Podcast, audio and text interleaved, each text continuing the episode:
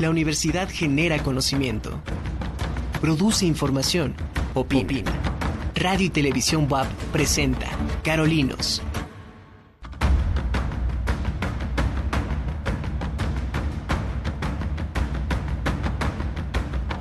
Hola, ¿cómo están? Muy bienvenidos a esta emisión de Carolinos.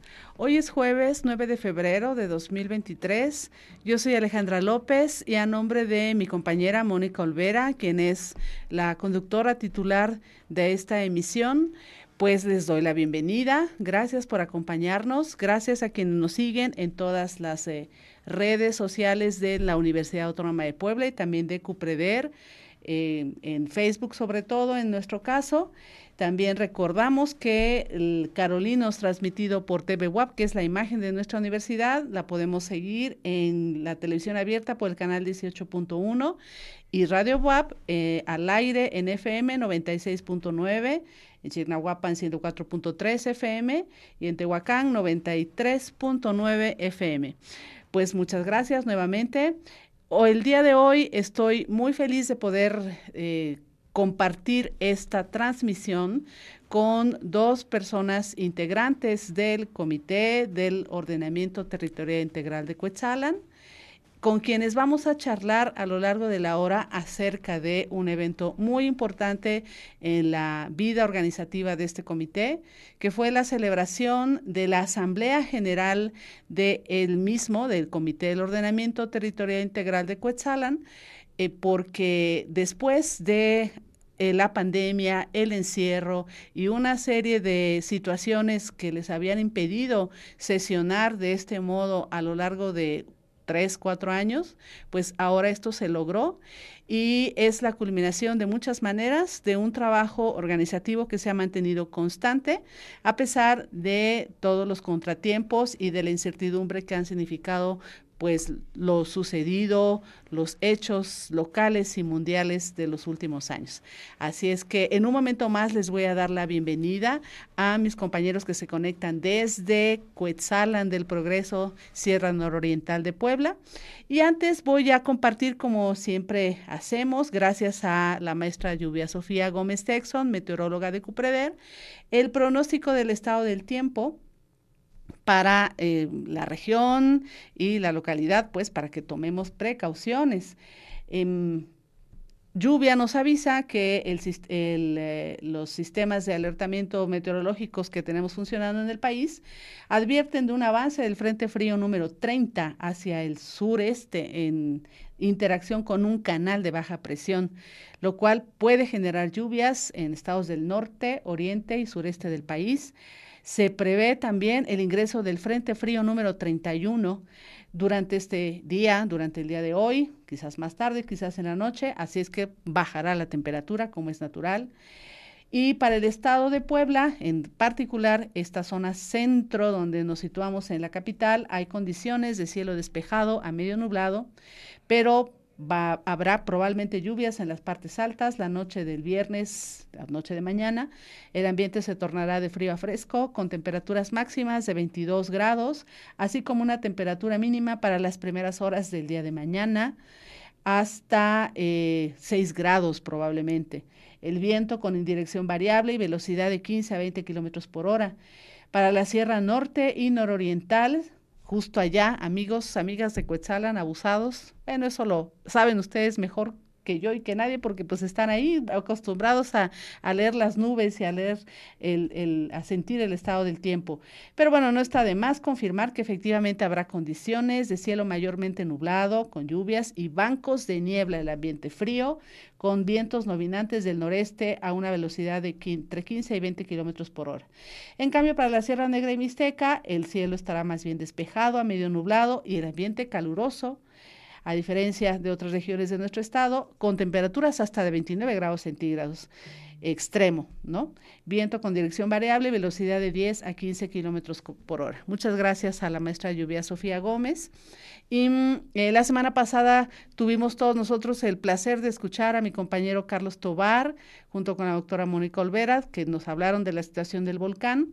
Em, solamente insistir en que las emisiones de ceniza prosiguen, así es que todas aquellas personas que sean sensibles de por sí en sus vías respiratorias o en su piel o en sus ojos, extremar precauciones, mm, procurar usar cubrebocas eh, cuando estén al aire libre. Hay que notar que la calidad del aire del valle de Puebla, eh, Tlaxcala, pues está justamente dañado, afectado por eh, también por esta presencia del material que flota, que, se mantiene en el aire, que es precisamente las cenizas del volcán. Y no nos queda más remedio que em, pues protegernos las físicamente y quienes están en la situación de que sus depósitos de agua estén al aire libre o expuestos, también es muy recomendable eh, cubrirlos para que no se contaminen, no se ensucien con esta ceniza, que no es que tenga en sí mismo tóxicos, sino que no conviene tragarla, ni nosotros, ni los animales, ni nada, para que no nos haga daño al estómago, ¿no? Entonces, estas son las recomendaciones generales ante la situación de actividad del volcán, que sigue, no se detiene, y cualquier otro cambio o información adicional, pues la vamos a comentar en alguna otra emisión de Carolinos, precisamente con Carlos Tobar, muy seguramente. Bueno, pues nuevamente les comento que hoy vamos a hablar de los trabajos para la, eh, la, realización, para la celebración de la Asamblea General que tuvo lugar el domingo pasado, 5 de febrero de 2023, en la Casa de la Cultura del municipio de Coetzalan, precisamente. Y esta Asamblea General si no me equivoco, es la primera que se ha podido celebrar desde 2018, pandemia de por medio. A pesar de todo, el, el COTIC se ha mantenido trabajando. Y por esto les doy la bienvenida con mucho gusto y mucho agradecimiento por el interés de conectarse con nosotros a Leticia Esteban. ¿Cómo estás, Leti? Bienvenida, buenas tardes, buenos días, buenas tardes ya para ti. ¿Cómo estás? Bienvenida, Carolinos.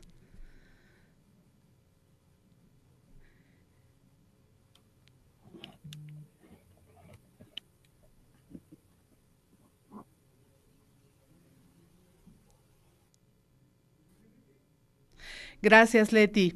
Pues también le doy la bienvenida a Luis Enrique Fernández Lomelín, que no es la primera vez que está con nosotros en Carolinos.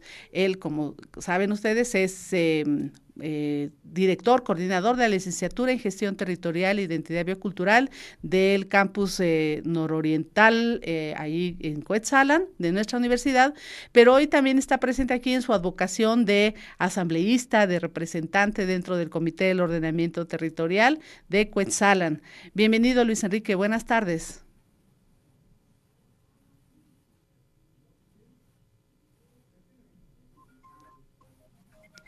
Bueno, mientras logramos un poquito peinar la conexión, muchas gracias a los dos. También quiero anunciar y avisar que Leticia Esteban es hoy ha tenido el está teniendo el cargo de secretaria general del Comité del Ordenamiento Territorial. Es un cargo muy importante con mucha responsabilidad. Leti, como vemos todos nosotros, es una compañera muy joven, pero que eh, tiene participando en el Comité del Ordenamiento ya desde hace algún tiempo.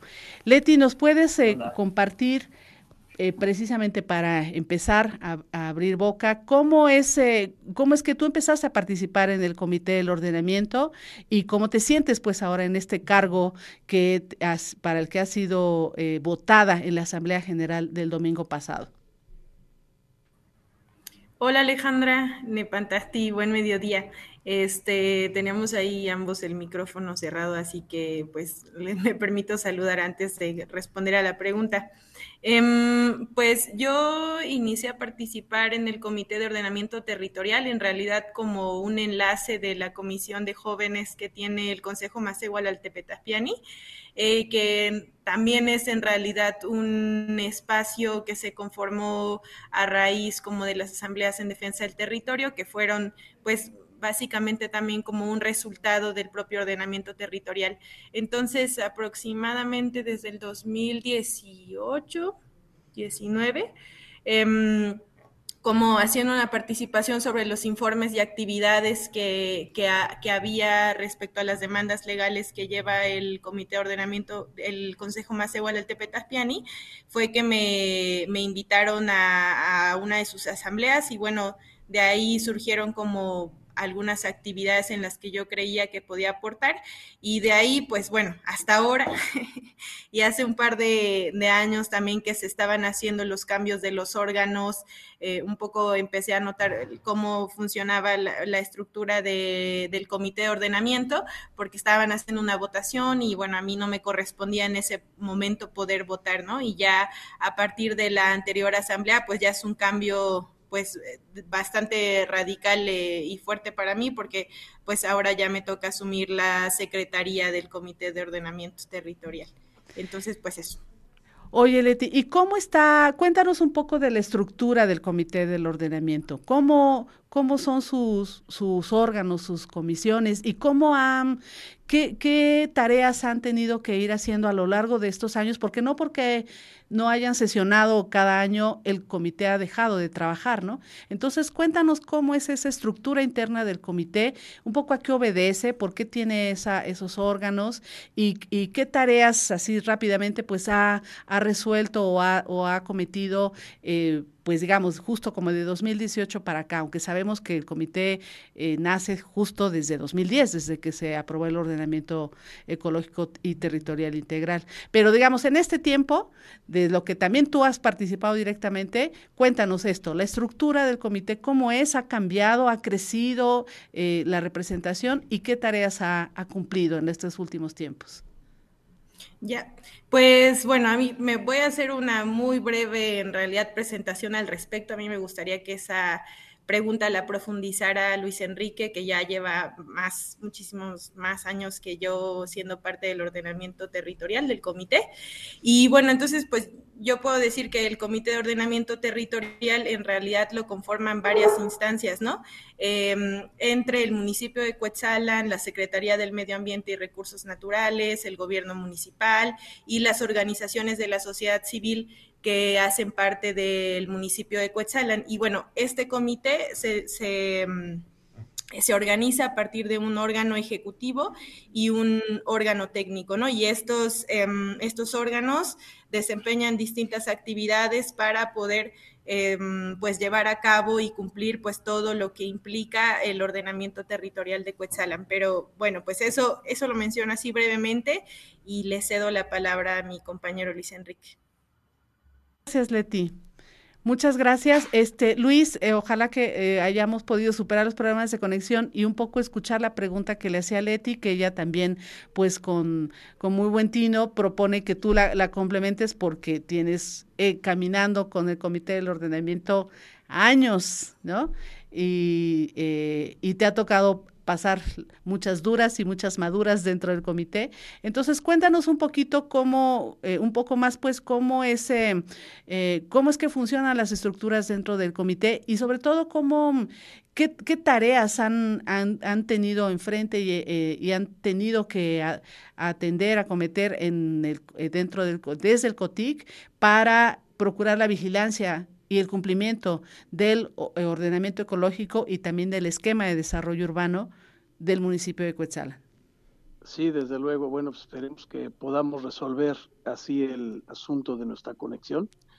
Pero miren, eh, efectivamente el, ordenamiento empieza a funcionar este, a, partir de 2010, una vez que es decretado en el diario oficial del Estado y desde luego previamente aprobado por el Cabildo en una sesión de Cabildo abierto. Y aquí lo interesante es cómo se constituye, digamos, los eh, garantes de que este ordenamiento funcione, que son a partir de una asamblea. Eso, pues de hecho, es inédito, porque normalmente se formaba un comité de ordenamiento editorial en los ordenamientos, pues eh, a nivel de petit comité, invitando a, algunos eh, cercanos de la propia autoridad, pero en este caso se consolida una asamblea, ¿no? Una asamblea con 86 miembros, en este caso creo que el último vez logramos 80, este, pero están representadas las comunidades, las autoridades locales y los sectores. Y eso le da una fuerza en términos de toma de decisiones territoriales muy interesante, muy importante y que eh, de hecho ese ha sido modelo para que la Semarnat eh, empiece a impulsar un modelo distinto en donde los que ordenen el territorio sean los que viven en el territorio y no solamente a partir de una política pública este, que está en una, en una ley. ¿no? Y entonces, a partir de esta asamblea, se constituye un órgano ejecutivo y ese, ese, órgano ejecutivo que es nombrado por la propia asamblea y digamos eh, avalado o más que avalado o acompañado por la autoridad porque la autoridad es parte del propio comité donde están este, digamos la representación de la, de la federación a través de la Semarnat y la SEDATU y, algunos órganos digamos estatales en este caso la, institución dedicada al tema ambiental y eh, desde luego la, autoridad municipal, ¿no? con algunos, eh, presidente municipal y con algunos eh, regidores ¿no? que se encargan del tema ambiental o de salud, educativo, y luego representantes de sectores y de la comunidad. Entonces es una el, órgano ejecutivo resulta ser una representación amplia de la propia asamblea, que a su vez fue nombrada por las propias comunidades. Y luego una vez que esto suceda, eh, se es tomada la, la, protesta, eh, después se va nombrando ya a partir de, las propias discusiones internas del órgano ejecutivo el órgano técnico. Y así es como se ha estructurado y eso le da pues una enorme fuerza en términos de lo social, lo técnico y también desde luego lo, jurídico, lo, legal. ¿no? Y así es como se va, eh, digamos, configurando eh, cómo se va eh, operando el, ordenamiento territorial que por cierto es importante mencionarlo, al ser un ordenamiento de, de, tipo municipal, a partir del artículo 115, que digamos le genera autonomía para el uso del suelo, pues es ley, es un, es un asunto vinculante, pues, ¿no? que es muy importante eh, considerar. Muchas gracias, Luis. Y eh, les pregunto a los dos, porque Luis tiene la experiencia justo de, de, estar caminando con el comité, pues prácticamente desde el, desde el desde el inicio del ordenamiento, desde que el instrumento fue decretado y publicado. Y Leti, tú eres más joven, te integraste justamente como parte de, un colectivo de jóvenes y has también ido impli implicándote, involucrando y aceptando más responsabilidades dentro del comité. Entonces, a juicio de cada uno de ustedes, eh, ¿cómo, digamos, qué experiencia se puede extraer de los trabajos de un comité como el COTIC en términos de lo que significa el gobierno, la gobernanza, como se dice también, la toma de decisiones respecto a un territorio, ¿no? En un, eh, por, en una, eh, digamos, de un modo que es inédito porque es trabajar con las autoridades locales, pero a veces las autoridades locales no han eh, querido o han, o han hecho como han sido indiferentes o han tratado de hacer un poco al vacío al comité. Entonces, ¿cuál es la lección de ejercicio de ciudadanía, de gobierno, desde una instancia como el comité del ordenamiento, si es que ustedes ven que por ahí puede haber alguna una lección? No sé, Leti, si quisieras, si lo habías pensado, si se había reflexionado y qué piensas tú pues en este momento. Sí, gracias Alejandra. Sí es algo que, que he pensado personalmente, como viví en incorporarme al Comité de Ordenamiento Territorial y desde mi incorporación al Consejo Macegua al Tepetaspiani, pues fue eh, en, un primer, en un primer momento como romper, como varias ideas que yo pensaba sobre cómo deberían de funcionar estos espacios, ¿no? Y me llamaba especialmente la atención todo el diálogo que había con otras autoridades que quizá en un momento creo que no, no, no, no, no pensaría como que era importante como vincularse con, con el ayuntamiento, este, cómo, cómo funcionaban todos los comités del agua, ¿no? Y uh -huh. pensar que una decisión podía tomarse entre unas 100 personas, 7 mil personas después, ¿no? Eh, entonces, en ese, en ese sentido, pues para mí fue importante primero, pues, reestructurar todo lo que había aprendido en la universidad eh, sobre cómo había un proceso muy académico y sobre cómo se ha comunicado en realidad estos procesos desde un, enlace ¿no? y un vínculo entre lo académico y los saberes locales y la importancia que tiene entonces en estos espacios retomar todo lo que sabe la comunidad y luego pues eh, ayudar como pues a, documentarlo, a, explicarlo, ¿no? Este, y, pues también a transmitirlo como un conocimiento que también a veces la gente externa pues no, no tiene. Entonces, en ese sentido, pues creo que es un espacio autogestivo porque finalmente el Comité de Ordenamiento Territorial no, eh, pues todos quienes estamos hacemos un trabajo voluntario y destinamos tiempo y espacio de nuestra vida cotidiana pues a ir o a ver un no sé, un punto a georreferenciar, a dedicarnos a leer y demás, y que creo que politiza entonces también mucho pues la propia gestión del territorio, como sobre cómo han sido, por ejemplo, la toma de decisiones que han hecho las comunidades y ahora pues todo el trabajo que hay con este comité de ordenamiento territorial, con el ordenamiento, con el desarrollo, con el plan de desarrollo urbano. Entonces, bueno, pues eso, mm, eso como para iniciar. Muchas gracias, Leti. Muchas gracias. Luis, ¿tú qué, qué piensas de esto que, les planteo a ambos, ¿no? Respecto a lo que significa el ejercicio de gobierno, el ejercicio de la toma de decisiones desde un espacio, como lo ha definido Leti, ciudadano, autogestivo. ¿Cómo ves tú esto? Bueno, me parece que es un proceso en el cual todos estamos aprendiendo, ¿no? Eh, han cambiado de los contextos de relación, de, de poder, esas, esas tensiones de poder que son las que van configurando el territorio y desde luego que pues el ordenamiento acaba siendo una, digamos, una, una no, sé si decirlo así como una camisa de fuerza, pero sí le pone límites a, la decisión del poder municipal a, a, partir de un acuerdo ciudadano. Y eso, eh, desde luego que es difícil a quien está ejerciendo en ese momento la autoridad en turno, este, pues eh, a, ceñirse a estas cuestiones, ¿no? Que estaba, se estaban acostumbrados a hacer prácticamente lo que se quería, ¿no? Y a veces a partir de intereses propios. Entonces, desde luego que tener un comité fuerte que está vigilante sobre qué se puede y qué no se puede hacer, etcétera, desde luego que es difícil. Pero yo digo que en este proceso se, se va avanzando, se va aprendiendo, en particular, eh, digamos, con la, actual autoridad hay una relación, digamos, bastante, eh, pues mejor que otras, ¿no? Por decirlo de alguna manera, desde luego no sin sus eh, problemas y sus dificultades, pero siempre resolviéndolo a partir del diálogo, es decir, el diálogo que tiene que ver con cómo hacemos compatibles los intereses de todos en el tema del territorio.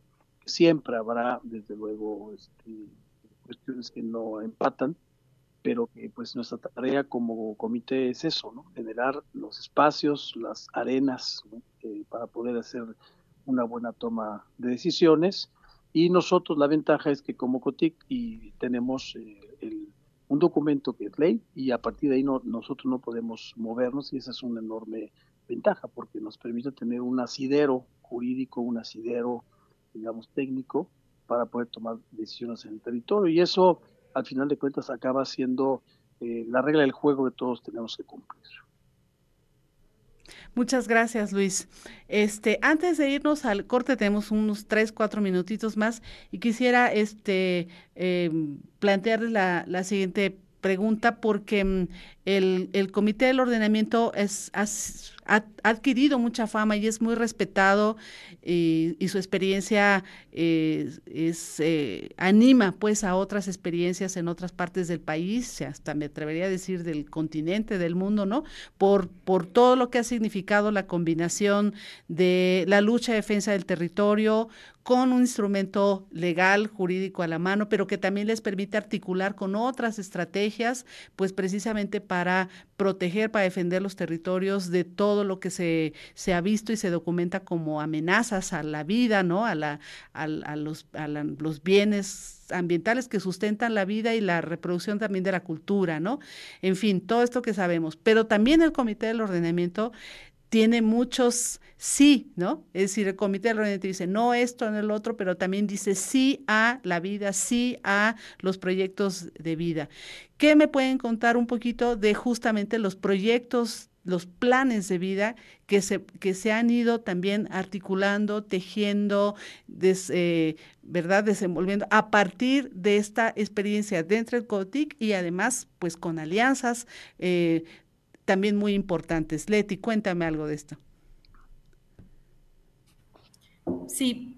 Em, pues sobre los planes de vida y cómo se han ido articulando y juntando con las propias actividades del, ordenamiento territorial, a mí me parece que pues ha ayudado a convocar un chorro de voces, porque mm, pues en estas asambleas hay desde que hemos intentado tener espacios para niños, ¿no? En donde están algunos escuchando la asamblea, luego vienen y nos platican pues qué es lo que están escuchando y cómo lo entienden, hasta la participación de jóvenes, de otros colectivos, ¿no? Y finalmente se ha vuelto una agenda bastante amplia en donde llegamos a tener así nueve puntos y esos nueve puntos pueden caer en el tema de soberanía alimentaria, autonomía energética, autonomía tecnológica, ¿no? El propio ordenamiento, los guardianes y las guardianas, otros procesos, las compañeras, ¿no? Como las demandas y demás.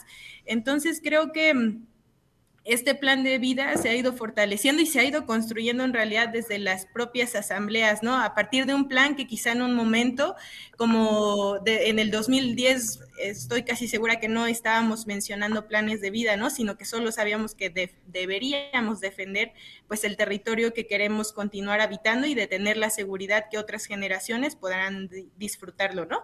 Y ahora pues se ha ido pues volviendo una, una agenda y un plan de vida eh, que puede ser desde un plan de vida comunitario, un plan de vida personal, un plan de vida de la propia organización y que nos ha ido dando pautas hacia dónde queremos este, ir apuntando nuestros proyectos, ¿no? En, un momento, eh, a mí que me tocó ser parte de la primera generación para formación en temas de energía, pues fue un compromiso de la Asamblea y se asumió así para que las organizaciones también hicieran esta reflexión, ¿no? Sobre lo que implica la energía, pero pues esta reflexión no vino sola, ¿no? Sino que viene sobre todos estos proyectos, la subestación eléctrica, la hidroeléctrica, ¿no?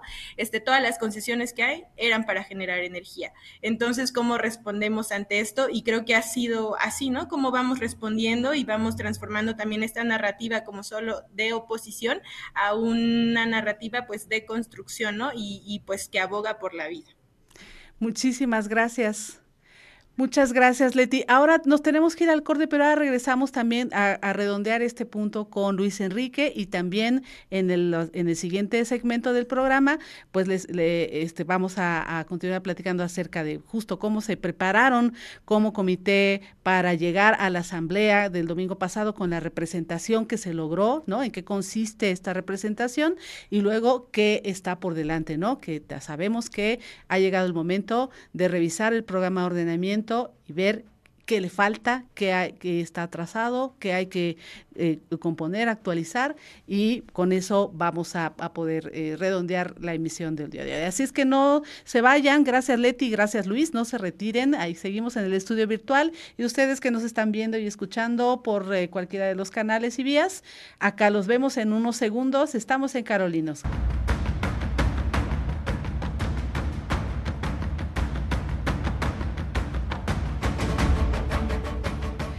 Regresamos ya al aire aquí en Carolinos. Muchas gracias por seguir acompañándonos. Estamos platicando con Leticia Esteban y con Luis Enrique Fernández, ambos asambleístas del Comité del Ordenamiento Territorial Integral del municipio de Cuetzalan.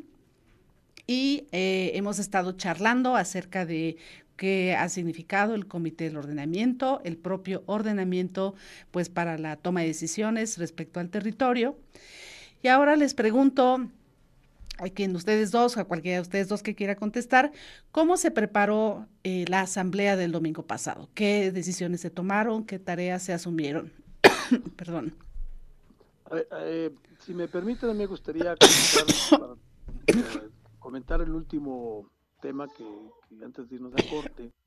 Yo quisiera, digamos, han pasado 12 años de, de la promulgación del ordenamiento y entonces han cambiado, digamos, los contextos ¿no? 10, 12 años de, estar operando en un territorio tan eh, activo como este, y además pues el país ha cambiado también, en términos inclusive políticos, de la agenda política, etcétera.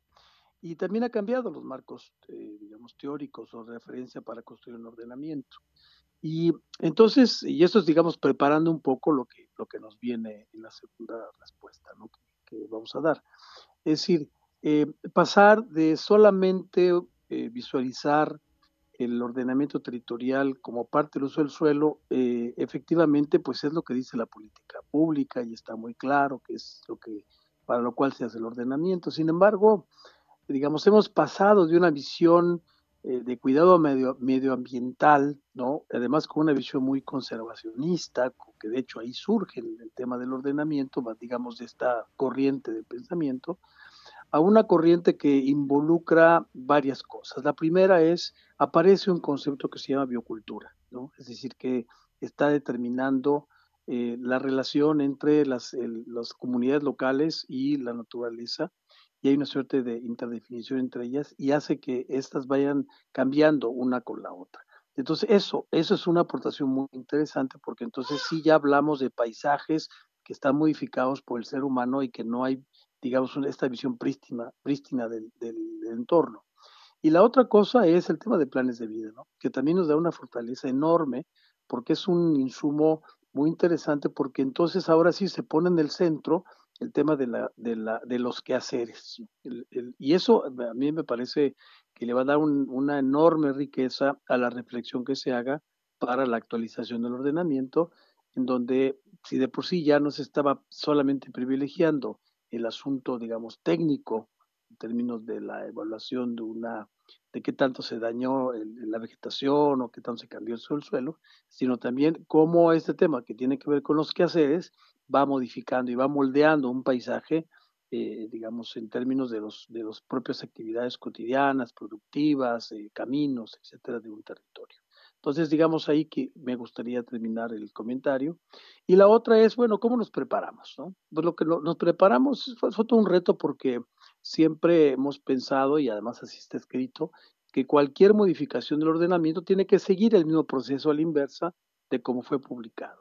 Y entonces, como esto está basado en, en el trabajo colectivo, eh, con los grupos, con los sectores, con las personas de, que tienen interés, con las propias autoridades, pues eh, hay que hacer el, proceso al inverso. Entonces, se constituye a partir de una serie de, de, asambleas en las comunidades, en cada junta auxiliar, para nombrar a estas autoridades o a estos eh, delegados que van a representarnos en la, en la asamblea.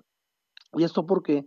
Pues porque venimos de una pandemia, es decir, prácticamente estuvimos dos años, casi tres años, eh, aunque estuvimos trabajando en términos de, del ordenamiento, pero las asambleas pues no se podían llevar a cabo, entonces todavía que refrescarlo. Y entonces esta asamblea tiene, tenía además en el objetivo fundamental, es aparte de rendir informes de lo que se había hecho durante algunos años, era eh, cómo nos preparamos para la actualización, que tiene que estar de alguna manera aprobada por la propia Asamblea, visto que fue la Asamblea la que la aprobó en su hace 12 años. Entonces, ahí va más o menos el asunto. Y así fue que nos, nos, nos fuimos preparando. Seguramente Leti podrá platicar más detalles sobre la experiencia que se tuvo en las asambleas de las eh, distintas juntas auxiliares, pero que eh, lo interesante del asunto es que hubo una enorme participación por parte de las comunidades. Este, ¿Qué opinas, Leti? Muchísimas gracias, Luis, muchas gracias. Leti, ¿cómo viviste tú los preparativos precisamente para la asamblea desde las tareas que a ti te tocó asumir y sobre todo una cosita más que me ayudaran, me gustaría que me ayudaran los dos un poco a explicar cómo, si se repasó o se encontró la necesidad de ampliar la representación dentro del Comité del Ordenamiento de sectores o de grupos que eh, no hubieran estado haciéndolo así y eh, de esta manera cómo... Eh, digamos, qué número de representantes se logró en la Asamblea, pero digamos, importa por supuesto el número, pero también la amplitud de la representación eh, dentro de los órganos del, del, Comité del Ordenamiento. Leti, adelante. Sí, uh, pienso que ya es un tema que se venía pensando al interior del Comité de Ordenamiento Territorial ya hace tiempo, en lo que también designamos actividades, tratábamos de hacer vínculos y estuvimos haciendo previo a esto presentaciones del ordenamiento territorial de Coetzalan en universidades, sí había mucha duda, ¿no? Y también cierto desconocimiento sobre si existe este ordenamiento y cómo funciona y quiénes son parte. Entonces ya también notábamos que era importante volver a regresar a las comunidades, a las universidades, a los espacios que pues en donde está la gente que habita el territorio de Coetzalan, pues a comunicar qué, qué es este ordenamiento. Y entonces, eh, previo a esta asamblea, lo que estuvimos haciendo como comité de ordenamiento, en un principio, pues fue este, eso, ¿no? Como preguntarnos por qué no estábamos pudiendo comunicar eh, de nueva cuenta con la misma magnitud y eficiencia este, las actividades que desarrolla el Comité de Ordenamiento Territorial, ¿no? Porque hubo reuniones previas en donde convocamos como ordenamiento, aparte de estas asambleas en defensa del territorio, a reflexionar sobre otros temas eh, y a tener este, otras reuniones. Entonces, hicimos en las juntas auxiliares eh, reuniones para pues presentar el, ordenamiento y explicar qué significaba hacer su actualización.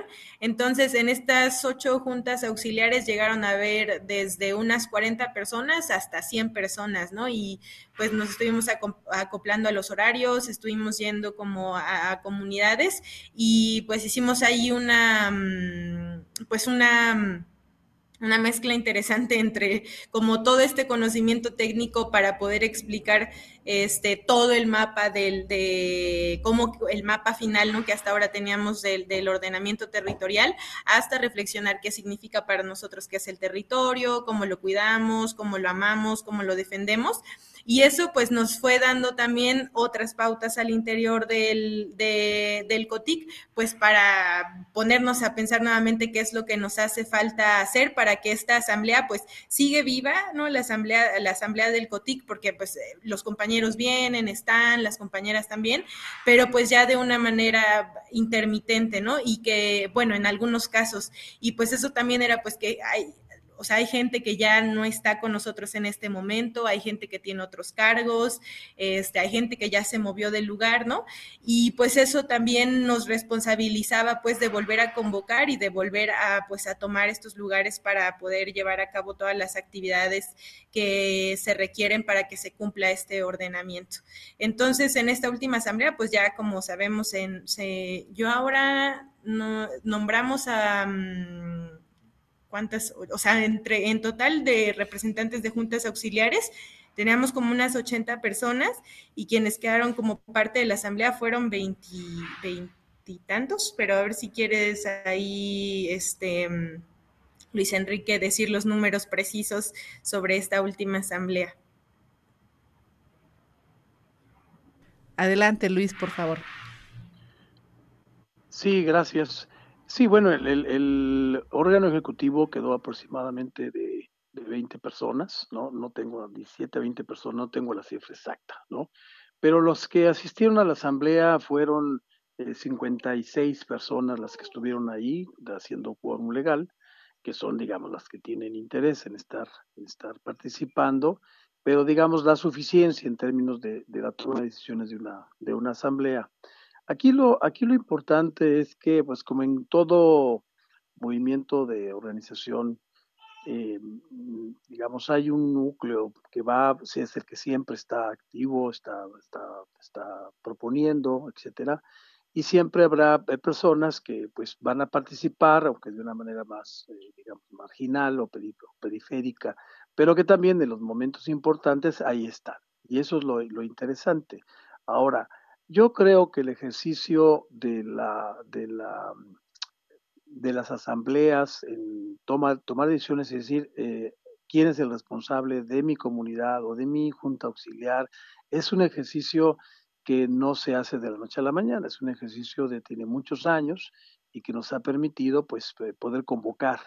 Y aquí eh, hay que decirlo, el ayuntamiento en esta, en esta ocasión participó de una manera muy activa, ¿no? Es decir, yo creo que ese, hay que hacerle un reconocimiento porque fue a través de sus, de sus eh, juntas, eh, de sus presidentes auxiliares, de sus jueces de paz, que logramos, digo que se logró una, una asistencia muy importante, ¿no?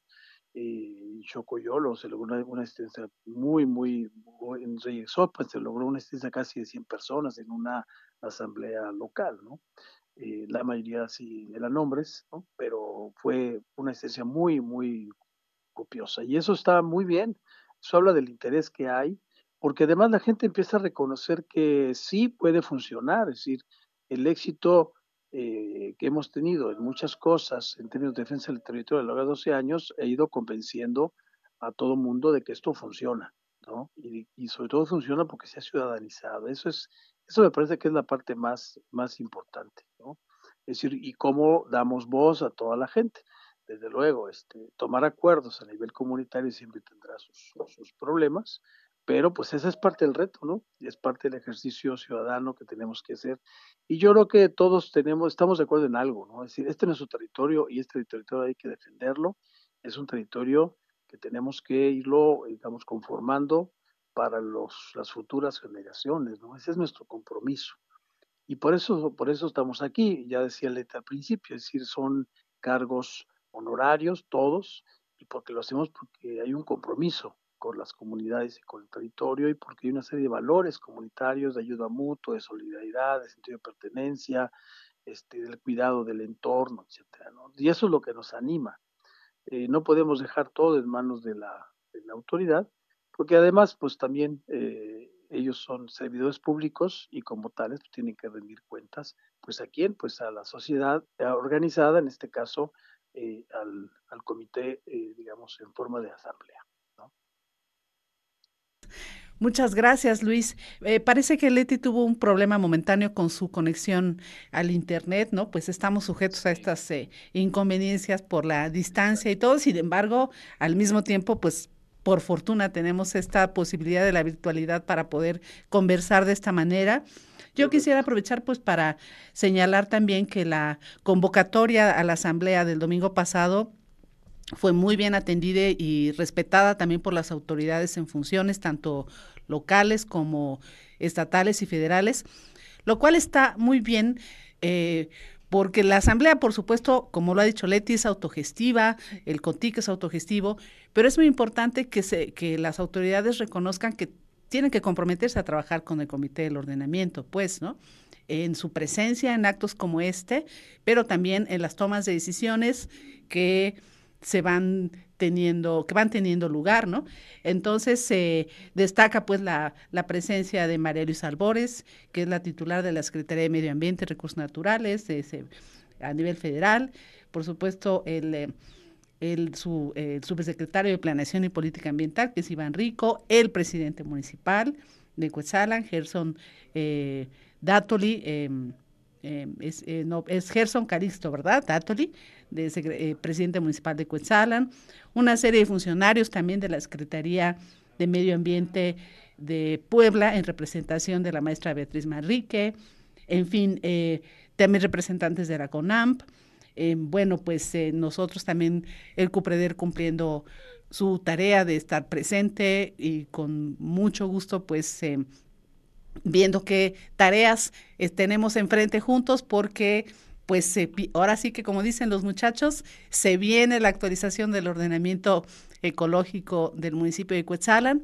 Ya se cumplió con una primera fase de evaluación, pero eso es tan solo el inicio. Ahora tenemos por delante juntos, bueno, espero que podamos el CUPREDER ser precisamente el equipo técnico que, que acompañe estos trabajos de actualización del programa de ordenamiento ecológico que es necesaria, no solamente por el tiempo transcurrido, sino porque también hay muchas condiciones que han cambiado y de eso creo que dan cuenta también lo, lo, lo que se manifestó, creo, en esas asambleas preparativas, ¿no? En las que se ve cómo es necesario volver a acercar el ordenamiento a los territorios, a las comunidades y que éstas eh, vuelvan a decir su palabra acerca de lo que esperan, que necesitan que el ordenamiento respalde o que el ordenamiento sirva, eh, perdón, digamos, para comprender qué dinámicas territoriales hay que cuidar también de manera interna, ¿no? Dentro del municipio. Entonces, Leti, eh, Luis Enrique, ¿Qué esperan? Eh, bueno, Leti, además, ahora pues en tu papel de secretaria general del COTIC, ¿no? ¿Qué es lo que tú consideras que se espera de la actualización del programa de ordenamiento ecológico del municipio de Cuetzalan? Y luego también te hago la misma pregunta, Luis Enrique.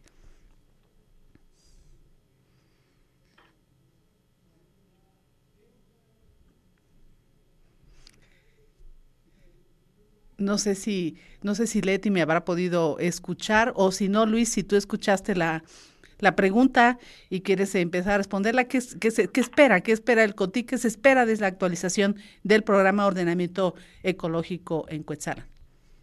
Sí, bueno, primero el resultado de la, de la evaluación que se ha hecho del diagnóstico ha sido muy interesante en muchos sentidos, ¿no? La primera es que se reconoce que efectivamente ha habido un trabajo constante, que ha habido un trabajo muy importante hacia lo que se llaman los megaproyectos en términos de defensa del territorio y su capacidad organizativa, eh, con algunas debilidades ¿no? hacia, hacia ciertos proyectos específicos, sobre todo en la parte más, más local, pero que tiene que ver, se entiende pues, porque es, digamos, el, ah, es toda una curva de aprendizaje. Y por otro lado, también eh, la responsabilidad que implica el ser un referente a nivel nacional internacional. Por ahí datos interesantísimos sobre es el posiblemente el ordenamiento ecológico más estudiado ¿no? en los últimos años, con más publicaciones, no solamente en México, sino a nivel internacional, pues eso habla de las miradas que hay. Y eso pues hay que responder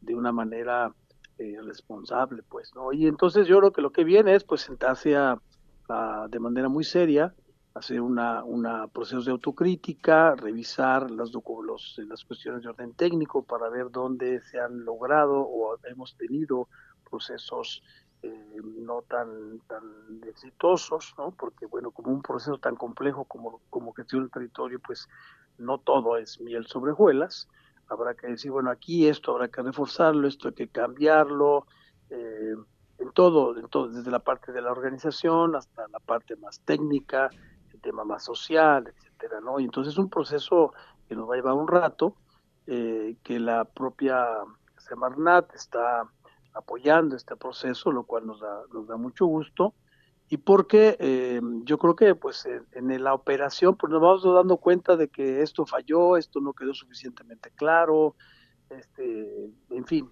y eso es lo que toca ahora, ¿no? Y pero también lo queremos hacer por lo más participativo posible, es decir, también vamos a generar junto con eh, el CUPREDER seguramente, ¿no? Que este, talleres y todo esto que, implica hacer una, una revisión pues profunda a conciencia y, tener un mejor instrumento que nos permita eh, decidir y gestionar sobre nuestro territorio en términos del agua, en términos de los residuos, en términos de, este, pues hay algunas especies amenazadas que hay que atender, etcétera.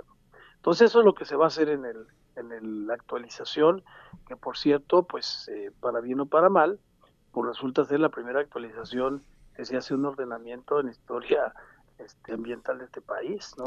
Lo cual no es no es para presumir, pero pues sí, así son las cosas, ¿no? Es decir, eh, yo creo que de aquí la propia autoridad va a sacar muchos aprendizajes eh, de protocolos para hacer un proceso de actualización que otros después seguramente harán. Pues seguramente será para bien, pero sí es, es una gran responsabilidad poner eh, pues el listón alto, ¿no? Para que estos eh, estas tareas de actualización de un programa de ordenamiento no bueno, sean congruentes incluso con la Estrategia Nacional de Ordenamiento Ecológico Participativo, que es que justo lo sean así, participativo y decidido eh, eh, con unas eh, formas metodológicas pues que garanticen justamente que la construcción sea colectiva, o sea, que no sea un gabinetazo, ¿verdad? Ahí nada más, sino que refleje de veras los intereses y preocupaciones de quienes viven y trabajan en los territorios. Este, creo que con Leti tenemos eh, problemas de conexión precisamente, pues bueno, por las razones que ya son sabidas. Bueno, ahí estás todavía, Leti. Qué bueno que, que, que lo para que podamos tener eh, de tu parte una última impresión y una despedida eh, relacionada precisamente con lo que se espera de la actualización del programa de ordenamiento ecológico del municipio de Cuetzalan. Adelante, Leti, por favor.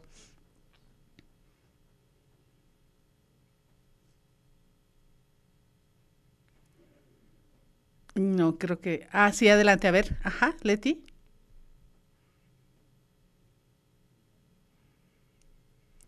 Creo que no, no, no, no sé si no me escucha o quizás su audio es el que no sale. Pues eh, de todas maneras les le agradezco mucho a Leticia Esteban y por supuesto a Luis Enrique Fernández el eh, haber acompañado esta emisión y el, el esfuerzo de lidiar con los problemas de conectividad pues desde, desde allá, desde la Sierra Nororiental. Em, eh, eh, pues eh, muchas gracias, pues, pues, como he dicho a los dos, y vamos prácticamente a terminar la emisión de Carolinos, despidiéndonos, claro, de ellos dos, mandando un saludo al resto del comité, al resto de compañeros y compañeras que están participando en todos estos procesos. Gracias Luis, gracias Leti. Y bueno, pues vamos a terminar eh, con precisamente un mensaje también que importa mucho dar a conocer desde Cupreder, que tiene que ver con la nueva convocatoria 2023 a nuestra gestión, a nuestra, perdón, a nuestra especialidad en gestión.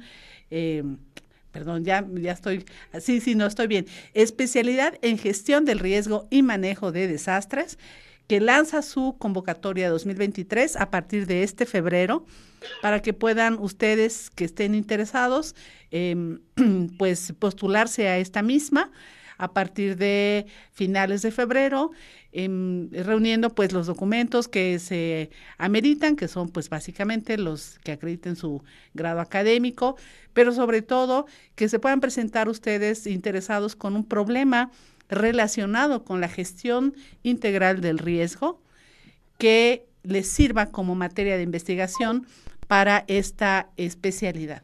Entonces, los informes y, las, y la información precisamente más extensa la podrán ustedes encontrar en las páginas del Instituto de Ciencias de la Universidad Autónoma de Puebla, el ICUAP, y nuestra página del Centro Universitario para la Prevención de Desastres Regionales, que están en línea alojados en los servidores de la universidad.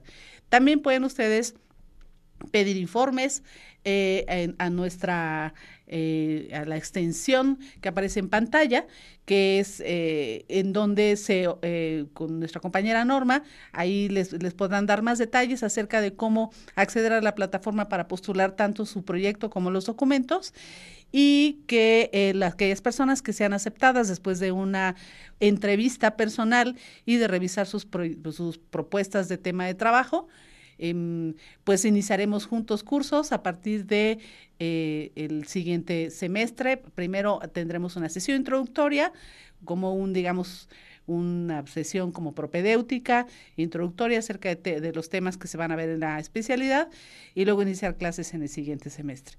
Entonces, eh, en esta, en esta eh, generación que está en curso, estarán egresando cinco eh, eh, personas que se han formado ya en la especialidad. Esperamos para la próxima convocatoria poder em, interesar a más personas que tengan experiencia profesional en estos temas de gestión del riesgo em, y que también estén observando que la gestión del riesgo ante los desastres tiene que ver con la planeación territorial, ¿no? ahí la importancia, pues, por lo tanto, de que los temas de trabajo que se presenten tengan que ver con em, estas preocupaciones de manera integrada. Entonces, bueno, pues eh, está la invitación hecha. Eh, a lo largo de las siguientes emisiones vamos a reiterar los detalles y también si hay alguna duda o algún problema para poder acceder a las plataformas de inscripción o de postulación, pues eh, eh, a través de nuestras redes y también a través de los teléfonos o correo electrónico se pueden eh, resolver. Pues muchísimas gracias por haber acompañado esta emisión de Carolinos de este jueves 9 de febrero. Gracias otra vez a mis compañeros en Cuetzalan, Leticia Esteban, secretaria general del COTIC, y Luis Enrique Fernández, eh, asambleísta del COTIC, representante sectorial y además también coordinador de la licenciatura en gestión territorial y identidad biocultural de Coetzalan. Em, pues em, no me resta más que despedirme, soy Alejandra López, muchas gracias por haber acompañado la emisión y nos vemos y nos escuchamos la próxima semana aquí en Carolinos. Gracias y que tengan todos muy buenas tardes. Hasta luego.